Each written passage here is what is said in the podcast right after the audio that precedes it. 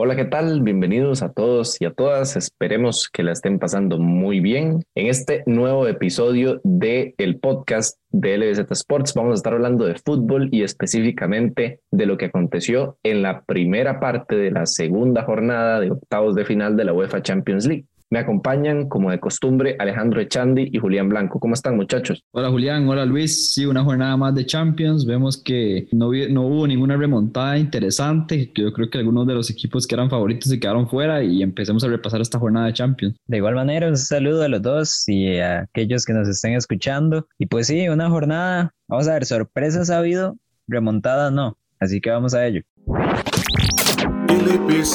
Sports. Sports. Y muchachos, empecemos por el principio, ¿ah? porque qué feo de empezar por el final. Yo quiero darme el lujo de empezar por el partido tal vez menos atractivo de la jornada, pero fue un muy buen partido, lo digo por la serie, por los equipos. El Dortmund recibía al Sevilla en el Signal Iduna Park. Eh, partido bastante interesante, con un Sevilla con más de lo mismo durante todo el partido hasta el final del segundo tiempo donde intentó hacer algo para responder, para dar pelea, pero eh, que fue como lo pronosticamos Alejandro y yo, y si no me equivoco, Julián también. El Dortmund clasificó a cuartos de final con un 2-2. Hubo doble doblete esta, esta fecha, doblete de Haaland, doblete de Nesiri. Me cago en Nesiri y lo digo así abiertamente. Ojalá lo escuchen mucha gente y se dé cuenta cómo detesto a ese jugador. Qué dicha que ya no estabas en la Champions. Y así fue como el Sevilla se quedó fuera. Yo creo que más que por lo que hizo el Dortmund, por lo que dejó de hacer él mismo. Bueno, yo, yo antes de, de empezar mi parte del análisis, quiero explicar un poquito, ¿verdad? Para los oyentes, qué es lo que sucedió con Enesiri. Les explico, acá en el EBZ, como saben, el fantasy es bastante importante. Luis tenía a Cristiano Ronaldo, a Erling Haaland y a Enesiri. Los tres juegan el mismo, bueno, jugaron el mismo día. Para el fantasy, en la ida a Luis se le ocurrió la impresionante idea de poner a Ignesiri como capitán. Corrección, mi rey. Yo no tenía a Haaland, tenía en ese momento a Ignesiri, Cristiano y a Lewandowski. Ok, todavía peor porque no tenía a Haaland. Y se le ocurrió la impresionante idea de poner a Ignesiri de capitán sobre Cristiano y Lewandowski y los demás jugadores que tenía. Claramente, viendo el partido del Sevilla, lo quitó para este segundo partido y resulta que es un doblete. Ahí está la explicación del odio de Luis. Ahora sí, para hablar un poquito y de una vez meto, meto algo, una opinión personal y, y de paso quisiera saber la de ustedes. Para mí el Sevilla fue el mejor equipo. La diferencia que el Borussia Dortmund tenía Erling Haaland. Y ese es mi punto de vista. O sea, para mí el Sevilla jugó mejor este partido de vuelta, jugó mejor el segundo tiempo del partido de ida, pero no tenía gol. Y el Borussia Dortmund no es que jugara mal en realidad, pero sí tenía demasiado gol. O sea, Haaland es que se inventa goles. O sea, literalmente jugadas que con cualquier otro jugador no serían mucho la gran cosa. Haaland las hace un penal, las hace un gol, las hace una jugada de peligro. De verdad, o sea, a mi punto de vista, y día, tal vez a la espera de Lewandowski y demás. La diferencia es que Lewandowski tiene muy buen equipo, pero me parece que Haaland es el delantero más autosuficiente del mundo y el mejor en eso. Y ahí es donde veo yo que está la diferencia, porque es un partido muy abierto. El Borussia después del 2 a 0 se tira un poquito para atrás y ya sabemos que la defensa del Borussia tiene, o sea, es muy tendiente al error y le terminan empatando y terminan pidiendo la hora, pero al final de cuentas es eso. Yo siento que hubo un equipo mejor que el otro, no por mucho, que ese equipo mejor, a pesar de ser mejor, no supo hacer los goles que tenía que hacer y el otro sí tenía un jugador que los hace pues de, de cualquier manera. Acordémonos que el Sevilla llega a este partido, eh, yo creo que en, uno de sus peores momentos de, de, la temporada.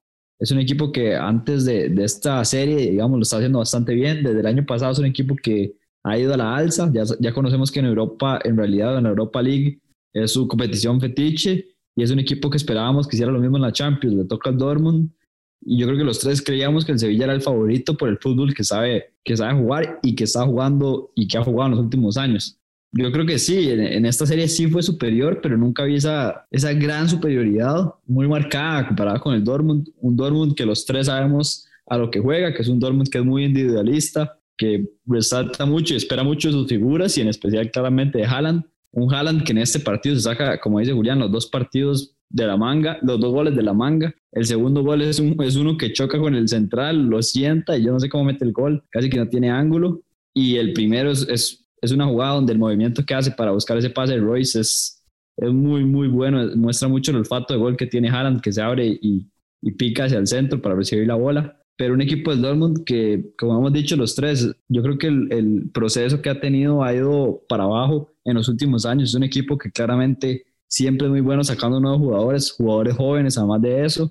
Vemos que a Haaland lograron conseguirlo y es un jugadorazo. Y entonces creo que el, el Sevilla Tal vez mereció un poco más, pero no, pero no me encantó la serie. Em, yo aquí vamos, vamos a ver, los últimos dos podcasts hemos terminado ahí medio con controversia porque uno tiene una opinión, el otro no. Y yo voy a seguir en esa línea. La verdad es que a mí no me interesa decir la verdad. Para mí, el Sevilla no puede ser el mejor equipo de una eliminatoria si no encuentra calidad para generar una jugada de peligro en 140, 150 minutos de serie. Y me parece que es así. Las dos eh, jornadas, los dos partidos, el Sevilla tiene que apelar a cambiar su esquema, tiene que apelar a meter jugadores que vienen de revulsivos y a cambiar su sistema de juego, aprovechando que el Dortmund está tirado atrás y ya no quiere tener la pelota para poder generar peligro de jugada eh, a balón parado o eh, por medio de centro o goles de fuera del área. No son ningún gol de jugada construida o de algo más elaborado. Entonces, para mí no puede ser mejor un equipo en una serie si no tiene la capacidad de crear un gol con la pelota en sus pies. Y también quiero comentar que, bueno, por lo menos yo tenía mucha fe en Kunde y Diego Carlos y los dos me decepcionaron bastante en los dos partidos de la serie. Entonces, si no hay un equilibrio con defensa y ataque y tampoco se ven muy bien, Creo que por eso es que el Dortmund pasa. Además que sí les compro lo de que Haaland se inventa los goles de cualquier lugar. O sea, vamos a ver, para mí es el mejor jugador del mundo en este momento. No encuentro a nadie que esté igual. Tal vez Lewandowski, pero es que Lewandowski tiene un equipo atrás que lo respalda. Haaland está jugando en el Dortmund. Entonces la comparación puede ser interesante, sí, pero yo me voy un poco más con que lo que tiene Haaland es menor que lo que tiene Lewandowski. Entonces por ahí va mi comparación. Y pero por lo demás yo creo que todos estamos de acuerdo en que es mejor, es un espectáculo eh, más atractivo ver a Haaland en cuarto de final que ver a un Sevilla que le cueste construir tanto el gol. Entonces, eh, por más que el Sevilla pueda llegar a dar competencia, que esta vez no le quedó grande la Champions, considero yo, fue un partido muy, muy peleado, una serie muy pareja con un equipo que ya viene siendo protagonista. Siento que es cierto esta parte de que la mayoría preferimos seguir viendo a Haaland en la competencia. Ahora, muchachos, ¿qué les parece? Si nadie tiene nada que decir, podemos pasar al partido de el martes que enfrentó a la Juventus y al Porto.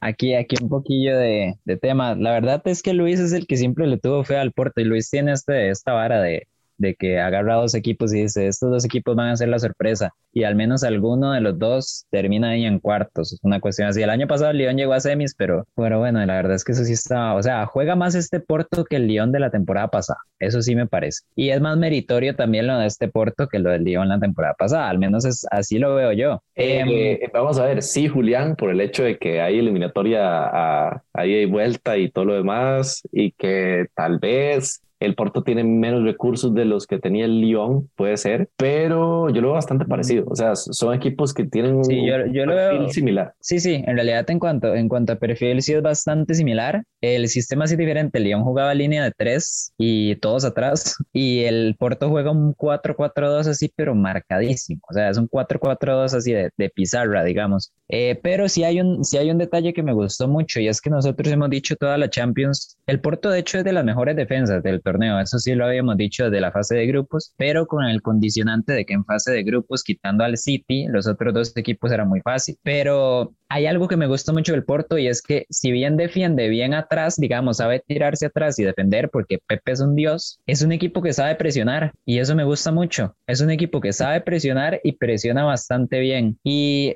Vamos a ver, pongámosle un asterisco porque es la Juventus. Y esta Juventus ahorita de mediocampo está terrible. está terrible, no arma ni un plate. Pero aún así siento que la, la, presión alta del Porto salió bastante bien. Mientras estuvieron 11 contra 11 les funcionó perfecto. Hicieron el partido que querían. Y si no hubiera sido por la expulsión, yo no siento que, que hubiera necesidad ni siquiera de un tiempo extra. O sea, más allá de Federico Chiesa, que se volvió loquísimo también, Me parece que la expulsión fue lo que afectó un poquillo al Porto y les costó como retomar el, el ritmo del partido, que ya lo pudieron hacer al final también. Igual siento que fue una eliminatoria muy, muy interesante, a pesar de que por un lado el Porto tal vez no sea el equipo más vistoso y por el otro lado la Juventus y esté en uno de sus peores momentos. Sí, yo creo que también hay que hablar en este partido la diferencia de los entrenadores. Creo que se dijo Conceição por una parte, por el lado del Porto, pega completamente el planteamiento del partido y por el lado Andrea Pirlo para nada. Sabemos que el equipo del Porto, como dicen ustedes, se echa atrás, lo que hemos dicho toda la Champions, se echa atrás, tiene un bloque bastante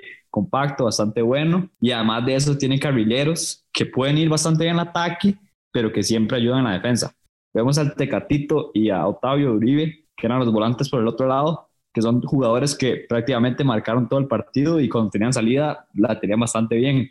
Después de eso entra, entra Luis Díaz y es un jugador que apenas tiene la pelota, cubría bastante bien el balón, pero siempre, siempre buscaba esa, esa, ese aspecto defensivo. O sea, los extremos siempre estaban muy atentos de la defensa, no eran extremos que, que dejaban al lateral sin, sin ayuda. Entonces yo creo que de eso hecho, Alejandro, perdón, había momentos en los que uno veía el partido y parecía una línea de seis atrás, porque Ajá, literal los volantes se metían hasta ahí. Exacto. Eso es muy importante porque ayuda muy bien al, al lateral, al defensa lateral, digamos. Entonces yo creo que eso lo hicieron bastante bien y le doy el mérito al entrenador del Porto que supo qué hacer. Le cerró los espacios a una Juve que los que sabemos que eso es lo que más le cuesta, le cuesta muchísimo cuando un equipo se le tira atrás y se le tira atrás bien. Además de eso, del Porto, yo le estaba diciendo a Luis antes del podcast que estas series son de momentos. Y en el momento donde hay que pegar, el Porto pegaba. Ese gol de, de Oliveira de tiro libre prácticamente le pone sentencia al partido y le pone un fin a, a, la serie, yo creo. Después reacciona rápido Rabiot, pero eso es normal en estos partidos. Cuando el equipo que está arriba pone otro gol, normalmente el equipo contrario responde de manera inmediata, pero, pero después le cuesta muchísimo hacer el siguiente gol. André Rabiot pone un gol de tiro esquina, un golazo, se le muy alto y metió un frentazo al puro ángulo. Pero un equipo de la Juve que yo creo que lo que más me sorprende, lo que menos me gustó es que lo vi demasiado plano. Sabemos que Cuadrado, ¿cuántos centros tiró Cuadrado iguales en el partido? O sea, sí es verdad que dieron resultado algunos, pero tiró demasiados centros iguales buscando la misma jugada. Me hubiera gustado ver un poco más de, de ahí a alguien picante, quisiera algo diferente. Yo creo que ahí es donde todos decimos a dónde está Dybala. O sea, claramente Federico Chiesa estaba haciendo eso, estaba haciendo el jugador desequilibrante que enfrentaba y era el que marcaba la diferencia, pero ¿qué pasa si hubiera estado Dybala ahí también? No, y curiosamente entra Bernardeschi a hacer ese, ese rol de un posible Dybala en, en el, bueno, para los tiempos extra y lo hace pésimo, muy, muy mal. De hecho, algo que quería resaltar es eh, el cambio que hace por Luis Díaz eh, con Seizao, porque saca el lateral izquierdo con un jugador expulsado para meter un delantero, que en realidad vino a ocupar una posición tipo de extremo, ahí bajaba bastante, como eso que estábamos comentando, pero es que perdiendo, si le hacía un gol quedaba afuera con un jugador menos y decide sacar al lateral que estaba jugando bien para meter un delantero. Esto se llama ambición, esto se llama querer ganar un partido. Y eso, por eso precisamente, es que el Porto supo afrontar mejor la eliminatoria. Es un reflejo de lo que se vio en el campo y lo que se le vio en los 180 minutos y más que se jugaron. Eh, quiero...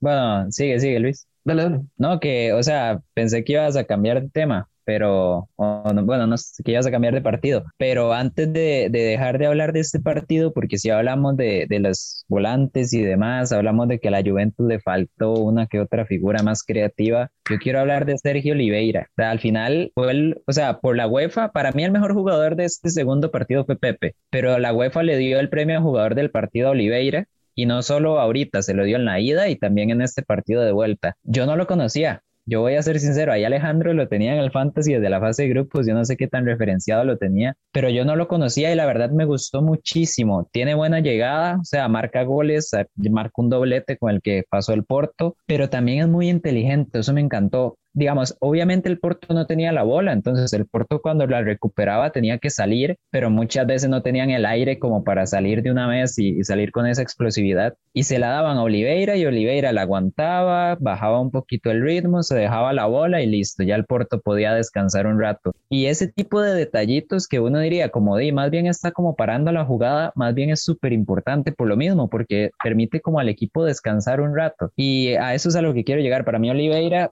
sí fue el mejor jugador de la eliminatoria y, y de hecho a eso voy, el Porto, este Porto, que como digo, no, no me dejo el mérito como decir que, que yo descubrí al Porto, porque no, ese fue Luis, pero este Porto sí tiene jugadores interesantes, la verdad. Yo tal vez sí no lo tenía tan referenciado, pero por ejemplo, Saidu, Sanusi, Oliveira, el propio Pepe, que todos lo conocemos, Marquesín tuvo muy buen partido atajando, entonces sí siento que, que es merecido y que es un equipo que tengo bastantes ganas de ver en cuartos también. Yo ahí iba, no sé si, si Alejandro quería decir algo, pero iba directamente ahí a, a, destacar las figuras del Porto. Y las voy a mencionar un poquitito rápido porque siento que no vale tanto la pena eh, perder tanto tiempo eh, hablando de algo que se evidenció en el partido. Eh, Marquesín, de primero, hizo un partidazo. De hecho, al 120 tiene una tajada en, la última del partido que yo creía que era la que le iba la clasificación a la Juve y fue muy, muy importante. Pepe y Mbemba, los dos, dobletearon muy bien a Cristiano y a Morata cuando estaban de punta cada uno porque estuvieron rotando bastante en las bandas y lo hicieron muy, muy bien. Opacaron totalmente los delanteros de la Juve.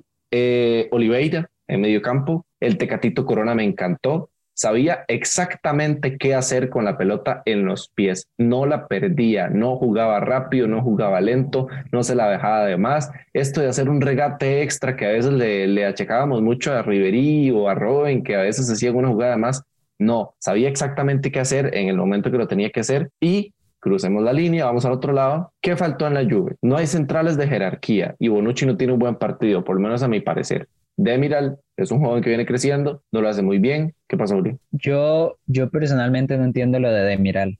No lo entiendo. O sea, está Delict en banca y Delict viene siendo el mejor defensa que tienes en toda la temporada y pones a Demiral. Por eso. Y tras de eso es un penal tontísimo. Muy tonto.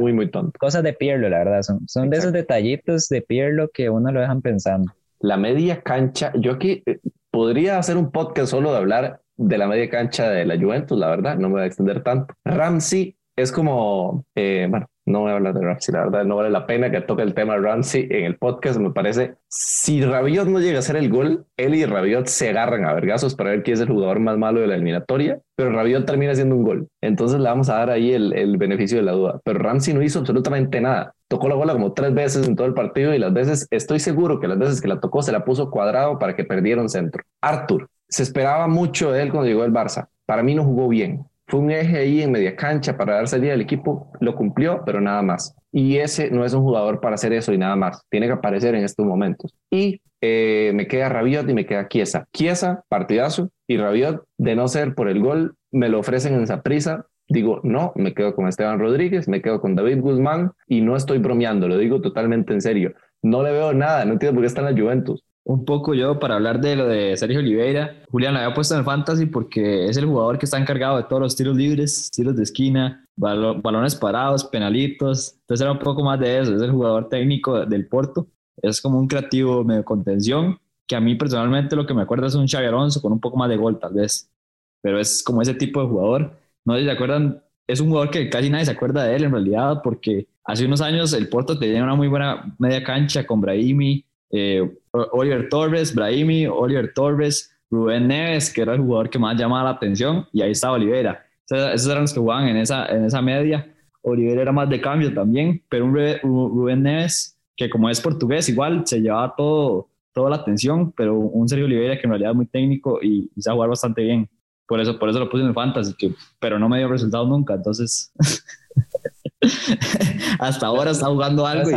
Lo sacó, justo cuando hace los, los mejores puntos. Exactamente. Bueno, muchachos, preguntita antes de continuar. Creo que ya nadie tiene nada más para decir. Eh, fuera Pirlo, ¿todos estamos de acuerdo? Eh, sí. Yo, yo sí, a mí me sorprendió que no lo sacaran después del partido. A mí también, y no, familia, ya, espérate, va a salir en Instagram, ahí fuera Pirlo. Justo leí un comunicado de Pirlo, y si no me equivoco, desde de, dentro de la Juve, donde se respaldaba que Pirlo apenas estaba empezando y esto era un proceso a largo plazo. Y me, o sea, me parece, si yo fuera aficionado de la Juve, yo... Me parece una falta de respeto. O sea, literalmente, si tuviera acciones, vendo mis acciones. Si fuera parte de, los socios, reclamo mi dinero porque la verdad es que me parece una vergüenza que siga entrenador. Es que la verdad sé que no sabe qué está haciendo. Yo, yo tengo una anécdota, no sé si yo lo vi en Twitter, que eh, le, pregunta, le preguntaron a Pirlo en rueda de prensa porque, o sea, se ve, es muy claro que cuando Oliveira tira el, el, tiro libre del segundo gol, toda la barrera se quita o se, da, se pone de espaldas, o sea, como que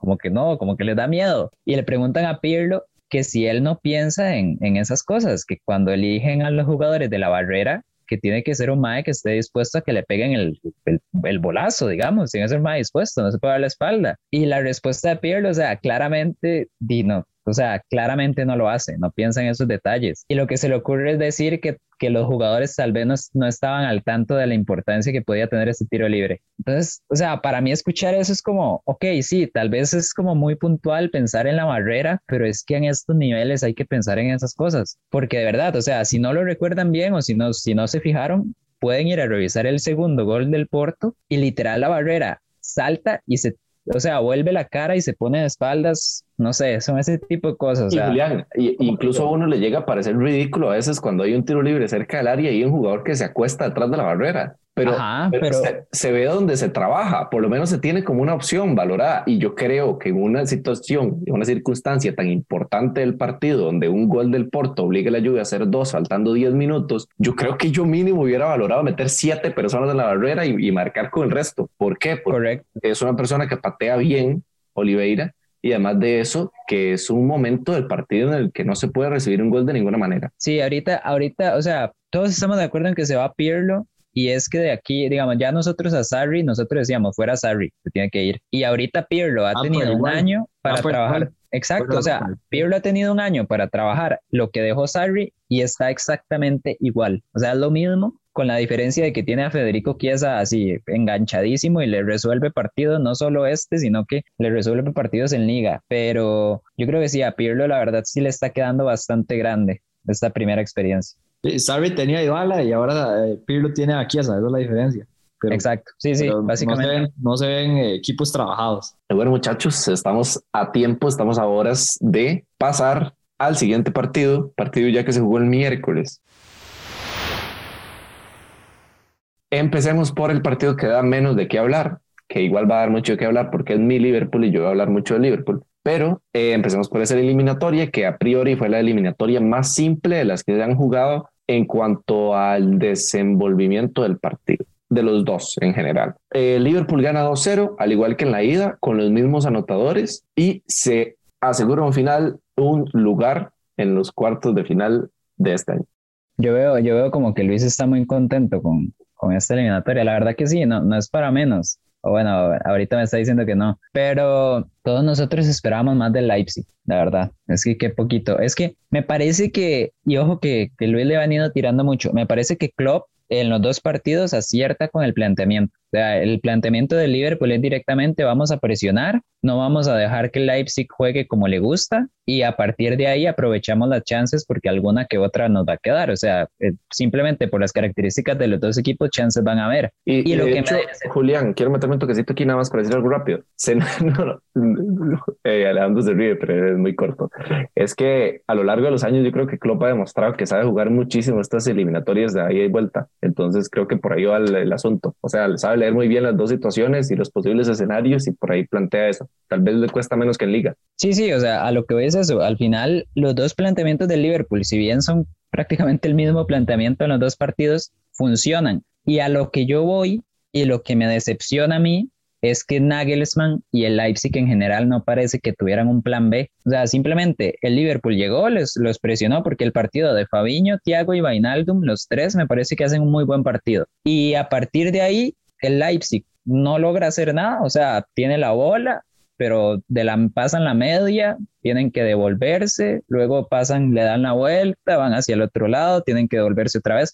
Así es el partido para Leipzig. Nagelsmann lo que se le ocurre es sacar a Campbell, que es el contención para meter a otro delantero como Sorlot, y es que así no funciona. O sea, en el fútbol no es que entre más delanteros vas a atacar mejor. O sea, no, no es tan sencillo. Al menos, o sea, eso le podrá servir aquí a, a, Heredia, por ejemplo, ahí contra, no sé, contra cualquier equipo. Pero a nivel de Champions League no funciona así. O sea, hay que cambiar las cosas. Y no sé, siento que, que Nagelsmann se quedó sin respuesta. Sí, sencillamente no sé, o sea, lo que quiero llegar con mi desilusión es que el Liverpool llegó a plantear su partido como un equipo de jerarquía que ciertamente es, y el Leipzig, que es un equipo que nos tiene acostumbradísimos a, jugar sistemas diferentes, a poner un jugador en una posición y otro día en otra, ahora no. O sea, ahora simplemente se quedó sin ideas y simplemente dijo, bueno, y no podemos hacer nada, solo esperemos que ahí quede alguna bolilla suelta, que Allison salga a cazar mariposas, porque si no, no vamos a hacer nada. Y, al final eso fue lo que pasó. Una serie donde ustedes ya le están echando mucha miel a, a Klopp,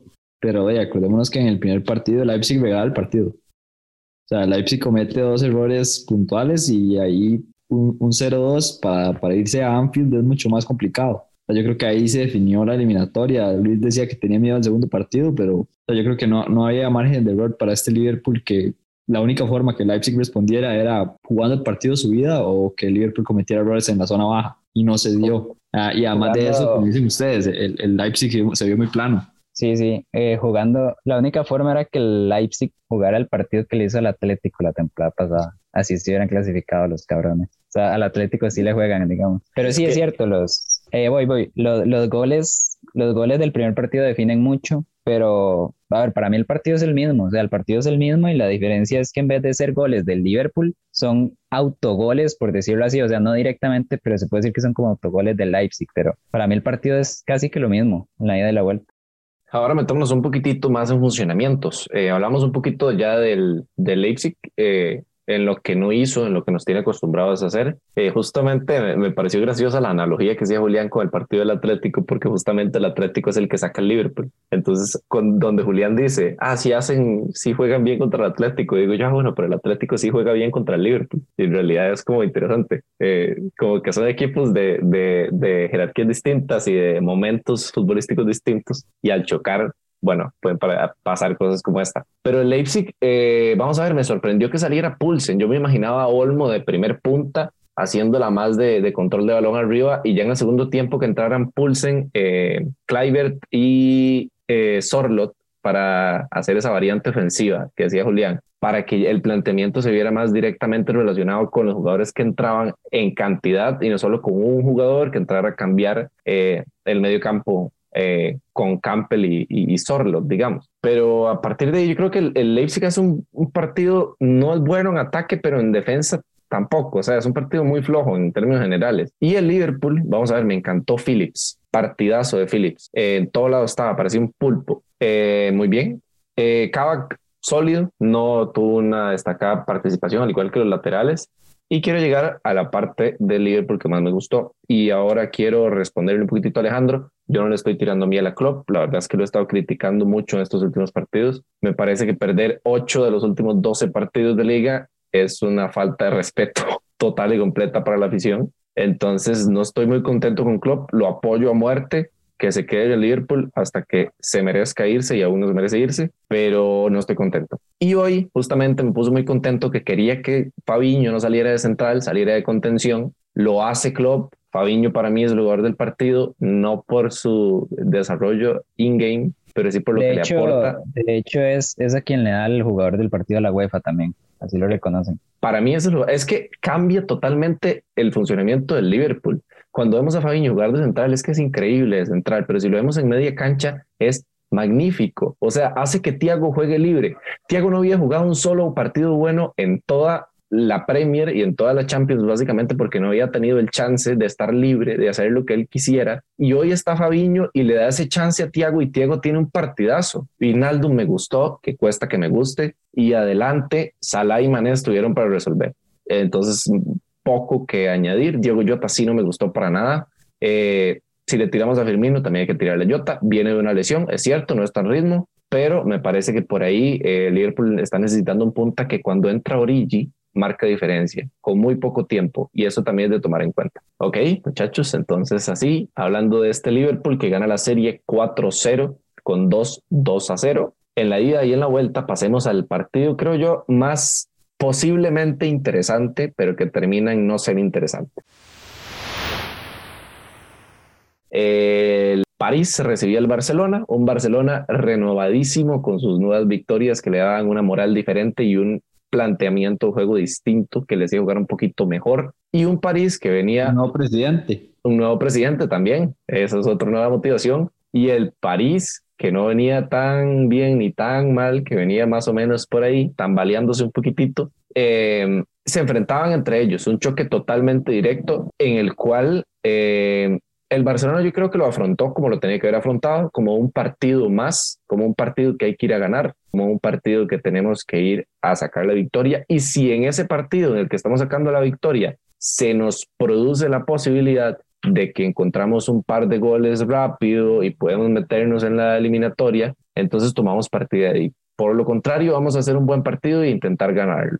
Y creo que lo intenta muy bien el Barça. De hecho, si Messi mete ese penal que ataja Navas, yo creo que otro gallo estaría cantando en este momento por el cómo estaba jugando el París y por cómo estaba jugando el Barça. Qué increíble que el París, o sea, no entiendo, con la superioridad del partido de ida y que lleguen a hacer ese partido de vuelta, me parece, no sé, o sea, de, de verdad, incluso hacía yo la pregunta en el podcast pasado que si con el 4-1 ya veíamos al París con más candidato y ni, todos dijimos que no. Y yo creo que este partido termina de demostrar por qué. Porque, o sea, es un, no sé, Siento que, voy a decirlo de esta manera, me parece que el Barça se la puso demasiado fácil en el primer partido y por eso es que resolvieron la eliminatoria, pero no siento que el París haya hecho como tantos méritos tampoco. Y, y justo a eso es a lo que quiero ir.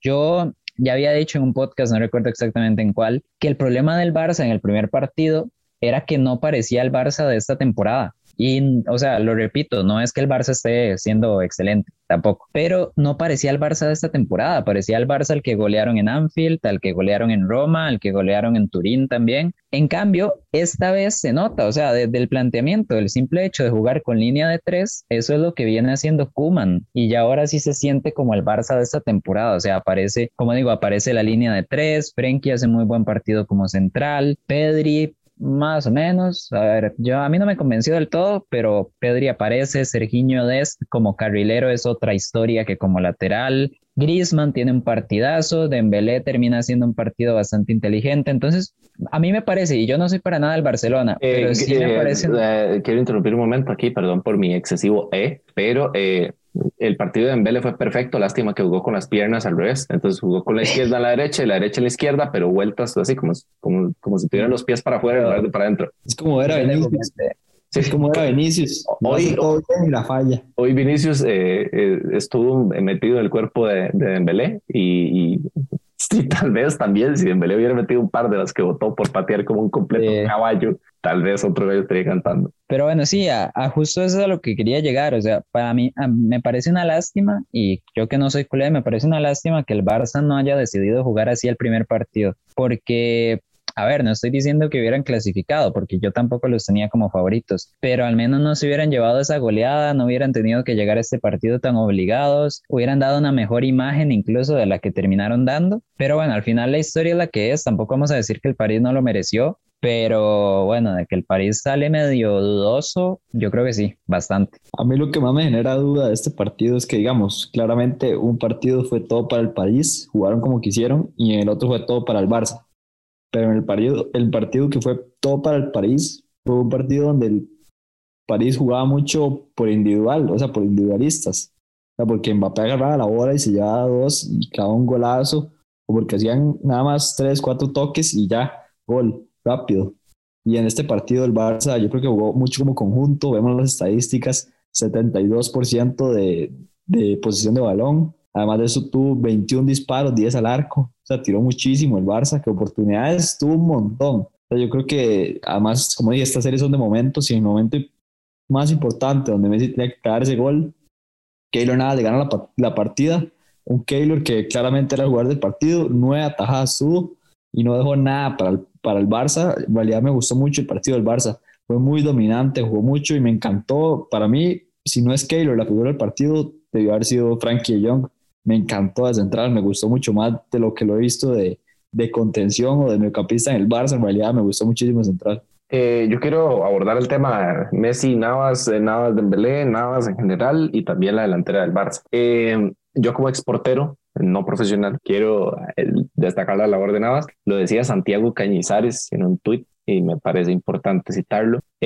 Navas es un portero que se le ha criticado mucho, que se le ha bajado mucho el piso siempre donde está, pero cada vez que le toca volar, vuela y nadie lo detiene. Y es totalmente cierto, Navas nunca ha quedado de ver en los momentos importantes y justo en esos momentos es cuando aparece más y cuando todos los equipos lo desean, aunque lo estén tratando de sacar de sus filas. El partido de hoy de Navas es espléndido, es brutal. Saca mínimo cuatro pelotas muy, muy, muy, muy buenas una Sergiño es, me acuerdo que la verdad fue un paradón. Eh, y el penal, que el penal quiero dejarlo para hablar un poquitito ahora después, pero el penal es un completo paradón, o sea, es un vergazo de Messi. Le metió un patadón, eso iba demasiado fuerte. Nada más, además de adivinarle el lado, eh, hace el movimiento para, para hacer la tajada. O sea, no es que le pega la pelota simplemente porque Messi pateó mal. Sí, Messi patea un poco mal por darle potencia, pierde precisión, pero es un paradón de Navas y nadie lo puede negar. Eh, entonces sí, destacar esa labor, pero también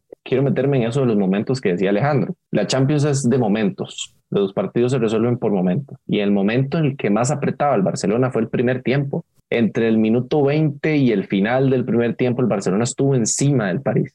¿Por qué? Porque ya había marcado un gol. Sabía que con otro más se podía ir el vestuario con una pequeña posibilidad. Entonces, entonces ya existía esta, esta mínima esperanza de los jugadores culés después del gol de Messi de eh, meter, que por cierto, golazo de Messi, no habíamos tocado ese tema, qué buen gol. Y Navas un poquito mal parado. Es un golazo. Una jugada donde Navas está un pelín, un pelín fuera de zona, pero igual, o sea, aunque hubiera estado en su zona, no lo hubiera atajado. Fue un golazo. era un bombazo. Y era un bombazo, además de eso, ¿verdad? Sí, sí, sí, fue un total golazo. Y bueno, la cuestión es que tiene un par de jugadas el Barça que si logra concretar, se mete lleno en la eliminatoria.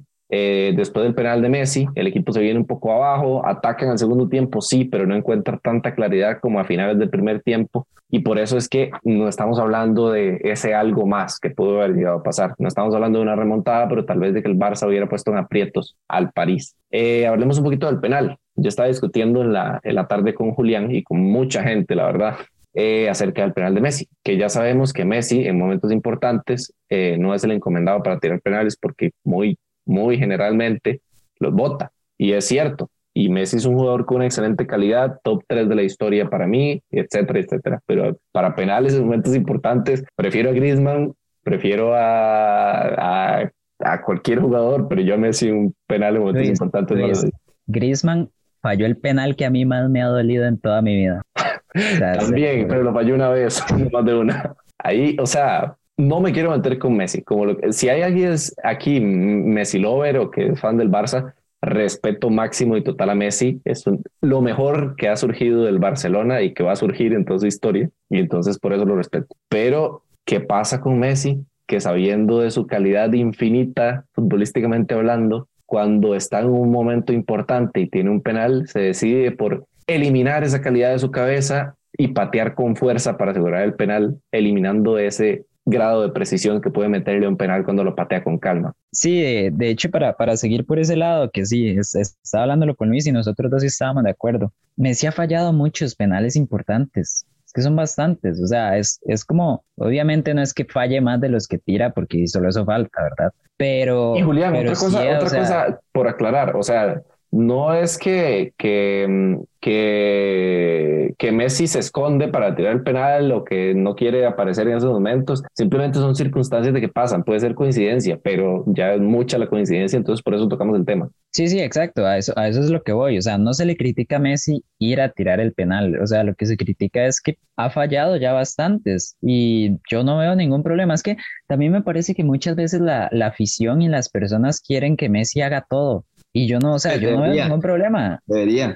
exacto, si, si Messi no es fuerte o no se siente cómodo tirando penales, di que, que no lo tire, no va a pasar nada. No, yo creo que sí, debería tirarlo. Es que, o sea, Julián es, es, es el jugador que uno discute si está en el mejor de la historia y para mí es el mejor jugador de la historia. O sea, en talento es el mejor jugador de la historia. En talento, vamos a ver. En talento es el mejor jugador de la historia. A ver, a ver, es una historia, eso da para un podcast. A ver, a ver, el sí, jugador de la historia. dije, dije, para mí, dije para mí, ¿verdad? Eso fue lo primero que dije. Para es, mí. Luis, Luis que se pone aquí a hacer, a hacer quilombo. Luis ya va a decir Firmino.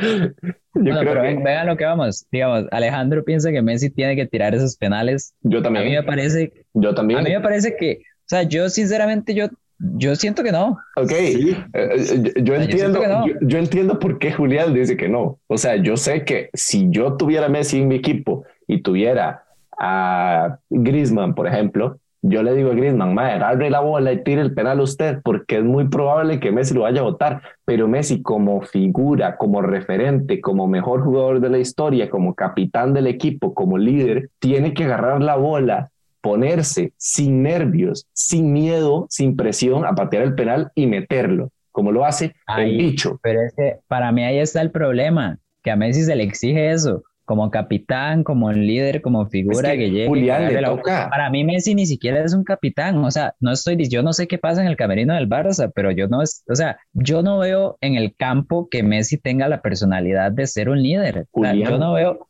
a Messi así. Yo siento que la gente se lo impone. Es que eso nadie se lo discute. Pero ¿quién va a ser capitán en Barcelona? Ponemos a Piqué de capitán. No es la figura que es Messi. Messi tiene jerarquía. La gente le hace caso a el Messi. el capitán no tiene que ser la figura. Yo sé que no. Es el líder. Yo sé que no. Ah. Pero si usted está jugando en el Barcelona, ¿le va a hacer caso a Piqué o le va a hacer caso a Messi? A Messi le va a hacer caso. No, o sea, yo le hago caso al líder. Así lo veo yo. O sea, yo creo que Messi no debería ser capitán pero lo que estoy diciendo es que, digamos, claramente Messi entra en la conversación de los mejores de la historia, nadie lo puede bajar del top 3. Pero eso es, digamos, eso no, lo obliga a tener esa responsabilidad. Yo sé, yo sé, pero digamos, Cristiano, claramente Cristiano, el penal lo quiere él. Y que llegue Benzema y diga, lo quiere tirar, Cristiano se le caga de risa en la cara. O sea, Cristiano le dice, no, vaya, siéntese. se quítese. Messi no es así. Messi claramente, si, si Griezmann se lo pide, yo creo que Messi esto se lo daría. Y vamos, a, y, vamos a ver. Así es Messi, por la personalidad de él. Él no es un líder en la cancha, él no es un jugador que, eso yo se lo he reclamado mil veces, que no es un jugador que grita, no es un jugador que se enoja. o sea, uno lo ve y siempre está igual. Ese es un problema para él. Pero y yo creo que por eso hay discusión, por eso hay discusión de quién es el mejor jugador de la historia. Si él fuera un líder, si él hubiera ganado ese mundial, yo creo que no habría ninguna discusión. Pero, ok, vamos a ver. Eh, primero que lo estamos abriendo muchísimo el tema y quiero subirlo un poquitito. Y segundo, que eh, le compro la idea a los dos. Primero, por Julián, eh, Messi no tiene por qué tirar esos penales. Se los encomiendan porque es el líder, estamos de acuerdo, pero no tiene la necesidad de hacerlo. Pero le compro la idea a Alejandro de que él es el que tiene que dar ese paso y decir, deme la bola, yo lo pateo, quítese, no estorbe, yo soy el que manda en este equipo. Y lo tiene que hacer. ¿Por qué? Porque es Messi. Porque esa es la sencilla razón, porque es Messi. estoy de acuerdo. Si, Griezmann agarra esa bola y mete el penal, no, jamás tiene el mismo impacto si Messi agarra la bola y mete el penal. Si Griezmann, no me interesa. el, Barça, el, Barça, ocupaba el gol. El Barça lo que ocupaba era el gol. No importa quién lo hiciera. Jamás, jamás remontan si Griezmann mete el penal. Julián, vamos a ver, lo pongo de otra manera distinta. En el Chelsea, en el Chelsea, los penales los patea Jorginho. Sí. Ok. Imagínese un escenario en el que Timo Werner, que era el penarero de eh, el Leipzig que llega del Chelsea y por ahí se tornan un poquitito los penales. Timo Werner hace un doblete y mete al Chelsea a un gol de clasificar a la siguiente ronda. Llega Timo Werner, agarra la pelota y la pone en el punto de penal. ¿A quién le da usted el penal? ¿A Werner o a Jorginho? De, o sea, es que para mí esas, esas no son cosas del... O sea, se ponen de acuerdo ellos dos. ¿Y por qué, se van a poner, ¿por qué se van a poner de acuerdo ellos dos? Porque los dos son los que tiran los penales. O sea, si a mí me el que tira los penales es Jorginho. Por más momento que tenga Timo Werner, el que tira los penales es Jorginho. Él es el de las jerarquías. Él es el de siempre, el de los tiros libres, el de X. Él es el que está encomendado. Por más momento que tenga. Por ejemplo, Griezmann en este momento puede agarrar ese partido, pero ese penal, pero no es el que está encomendado. Por más bien que patee los penales en Francia, en el mundo. Ahí es donde sale Messi y tiene que aparecer, tiene que hacer ese penal, tiene que meterlo. Y no es porque sea Messi, porque sea el líder, porque nadie, obviamente es humano, puede fallar el penal, pero él es el que, gracias a su calidad, gracias a su liderazgo, que no existe, pero gracias a su liderazgo, tiene que pararse frente al punto de penal y decir, hoy yo hago grande el Barcelona y el que se me meta en el camino me estorba. Bueno, yo, ok, digamos, yo, es que aquí el problema es que no vamos a poder llegar a un acuerdo porque yo no estoy de acuerdo. O sea, para mí, yo no estoy de acuerdo. O sea, puede ser Messi, puede ser Pelé, puede ser Maradona. O sea, si hay un mejor lanzador de penales, lo tira el otro. Así de sencillo. Ahora, ni que, no sé, ni, que Messi, ni, que, Messi, fuera mal lanzador de penales. No, por eso, a lo que yo voy, no estoy diciendo que Messi sea malo. Si hay una tanda de penales, obviamente lo voy a poner. Pero, o sea, lo que yo quiero decir es muy recurrente bueno, no muy recurrente, pero sí ha pasado varias veces, se sabe que Messi ha fallado bastantes penales. Entonces, si tengo, o sea, como le digo, podrá ser que en el entrenamiento tire 20 y meta 19, pero si en el entrenamiento tengo a otro, si en el entrenamiento tengo a otro futbolista, aunque sea Mingueza, que de 20 mete 19, yo lo pongo. Me disculpan, yo pongo al que sabe tirar el penal, no pongo al que tiene que aparecer en la Pero cámara. entonces, Julián, si Messi mete 19 en el entrenamiento y Mingueza también, ¿por qué pone Mingueza? Si Messi es el líder del club. Porque ya Messi me ha fallado varios en partidos, a Mingueza nunca le ha dado la chance. Pero a es ver, que Mingueza no, es un no le vamos a dar la primera chance de su vida a Mingueza en un partido de Champions contra el Paris Saint Germain. Pero, pero o sea, no. en un partido de liga, ¿por qué no? Se los pongo así. Es más, Es- se me de Julián, venir a un la partido cabeza. de liga ¿quién- no es un partido ¿Quién tira los importante. penales en el Milan? ¿Quién tira los penales en el Milan? Frank Kessie. ¿Cuántos ha fallado? No falla, o sea, no falla. ¿Quién tiraba los penales en el Milan? Zlatan. Falló varios, falló dos, tres. Se lesionó Zlatan. Cuando se lesionó los empezó a tirar Kessie. Volvió a Zlatan y ¿quién lo sigue tirando?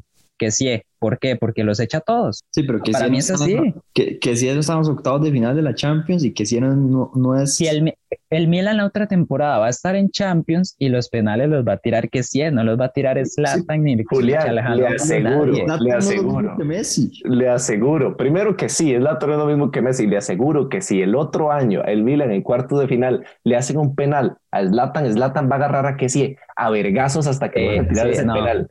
No, yo, yo Julián, aquí queda, Julián. eso, aquí queda eso. No, no, no, tira. Julián, o sea, para mí, yo estoy de acuerdo en eso, que el mejor tirador lo tengan que tirar, pero si está Messi o Cristiano, lo tira Messi o Cristiano. No. Si están lo- los mejores jugadores del mundo, los, los tiran Es ellos. Julián, responda, ¿quién es mejor tirador de penales en el Barça que Messi?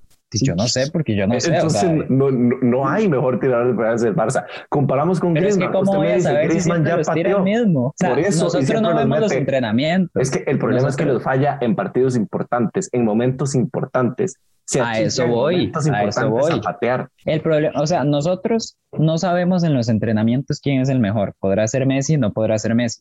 Como, o sea, como personas que vemos los partidos y los analizamos, solo vemos a Messi tirarlos. Entonces no sabemos si hay alguien mejor o no. Pero, o sea, a lo que vamos, ahí fue donde empezó el debate. Si Messi fue el recurrente que empieza a fallar penales, entonces, o sea, para mí no hay ningún problema en que lo tire alguien más, que él no tenga esa responsabilidad, porque Para mí- al, rato, al rato le libera presión. Para mí, y yo creo que para, para Ale tampoco. No hay ningún problema en que el mejor pateador de penales tire el penal. El problema es que es Messi. Y Messi, Ahí como está, capitán, esa es la diferencia. portando la banda de capitán, siendo la batuta del Barcelona de siempre, el mejor jugador de la historia del Barcelona de siempre, si es de los mejores tirando el penal, si es el mejor jugador del mundo, sale, agarra esa pelota, la pone en el punto de penal y la tiene que tirar y adentro, por más navas que esté en el marco. Además. Julián, ¿qué pasa si, si no ponen a Messi y lo falla?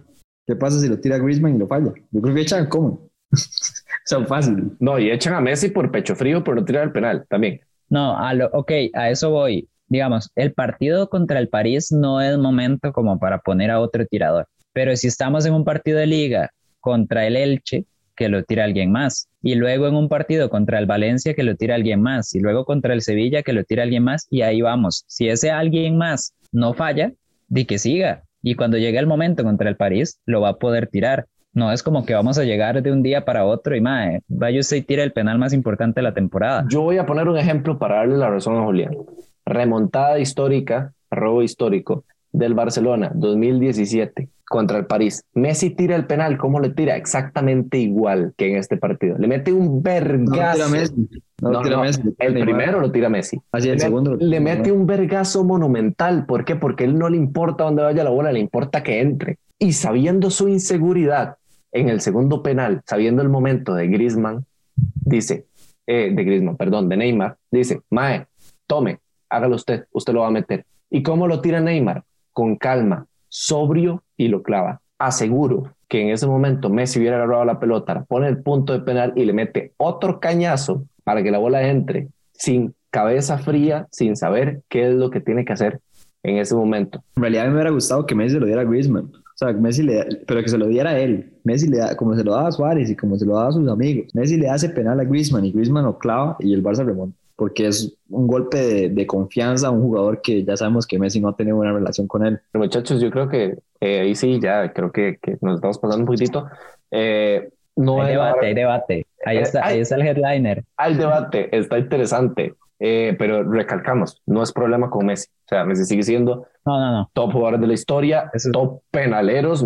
Si yo tuviera mi equipo y tengo que poner a tirar un penal, le pongo a Messi ¿sí? Simplemente tenemos una pequeña discusión acerca de si en los momentos importantes, en estos momentos que Messi normalmente los penales lo suele entregar un poquitito más que en los otros momentos, debería haber un cambio o podría haber una posible solución. Pero vamos a ver, la calidad de Messi no se discute y no tiene absolutamente nada que ver con este debate. Estamos hablando simplemente de los penales, que sabemos que Messi es uno de los jugadores que más tira y que más falla en cuanto tira. Entonces, eh, por ahí podemos dejar el tema y no sé si tienen algo para cerrar, si no pasamos ya con mi parte favorita del podcast, que es el fantasy. Yo, yo la verdad, no, no tengo comentarios al respecto. Eh, sí quedan bonitos, la verdad. Me gustan los cuatro clasificados a cuartos. Eso sí lo puedo decir claramente. Menos el París. Al París sí no sé. Siempre que, siempre que hacen algo bien, van para abajo otra vez. Ojalá le toque a alguien bien complicado ahí, un Liverpool, me gustaría. Un equipo que está en, mala racha y que le gane. Así me gustaría. Yo, sincera, a mí no me gustaría ver a ninguno de los dos en semifinales de Champions, porque a día de hoy no siento que, que lo ameriten, la verdad. Me trago mis palabras y es mentira. Si el Liverpool llega a semifinales de Champions, ese Champions es re, no tengo la menor duda. Pero eh, solicito al Manchester City en cuarto de final, de una vez la suelto. Uf, eso estaría, eso, eso me gustaría, la verdad. Me estaría muy Muchachos, eh, repasemos ahora sí lo que es la tabla del fantasy. Pasemos a esta parte tan interesante, tan importante del podcast después de un poquitito de salseo ahí con la situación Messi, Barça, penales, PSG y demás. La tabla sigue parecida. Julián es el líder y aquí tenemos que darle un, praise ahí, un premiecito a Julián porque lleva tres, cuatro jornadas fácil eh, de líder. Se puso ahí y cuesta mucho bajarlo porque el cabrón todo le sale, todo le sale al cabrón. Lleva 526 eh, puntos. El segundo lugar es Gallos Team, que viene ya bastante constante también, con 200, 521 eh, puntos, 5 puntos detrás de Julián. Me tiene preocupado. ¿Verdad que sí? Preocupado ese Gallos a mí. ese Gallos, ojo, cuidado viene bajando los talones a Julián y hace cambios interesantes. Es, es de los pocos que no apuesta por lo de siempre, sino que tiene un par de as bajo la manga ahí que suelta y... Justo, justo por eso es que me tenía preocupado, porque sabe, sabe jugar, sabe jugar. Sabe, y, curiosamente es el primer fantasy de Champions que juega, lo adelanto en, primicia, entonces por ahí es, interesante. Luego viene Pablo Steam, que Pablo no conozco muchísimo, solo sé que esta jornada es el, el el equipo que más puntos ha hecho y eso lo tiene en la tercera posición, bien por Pablo. Eh, yo vengo en la cuarta posición, como viene siendo costumbre desde hace 74 semanas, soy la cuarta posición del fantasy y la verdad es que es premio a la constancia. Vamos a ver, no. Luis es el Sevilla del fantasy. Así eh, Mientras no sea el Sevilla en Champions y sea el Sevilla en Liga, todo bien. Em, vengo, siento yo que no me gusta hablar de mí, pero primero vamos a ver, vengo con una media de puntos bastante constante en la mayoría de, de jornadas, entonces es lo que me hace estar ahí, pero no alcanzo la media de puntos de Julián, entonces pero es que Julián va arriba mío y entonces por ahí se resume. O sea, soy un jugador de fantasy que hace constantemente 60, 70 puntos, pero Julián hace 75 y esos 5 me los saca de ventaja todas las jornadas y por eso no voy primero. Y de quinto viene Gimnástica Española, que ha tenido altibajos. De hecho, eh, una interesante eh, acotación que me pasaron por, por privado es que Trigueros tenía a City eh, de, en el Fantasy y lo sacó para meter a, eh, perdón, se me da el nombre, al que expulsaron del Porto. A Taremi. A Taremi. Sacó a City para meter a Taremi. Y bueno, ya sabes todo lo que pasó. Doblete City expulsaron a Taremi de cero puntos. Sin dudas, con City está un poquitito más arriba de la tabla. Y menciones de honor. a la Julense a la Juelense sale un poquitito del de, el top, pero sigue siendo bastante bien.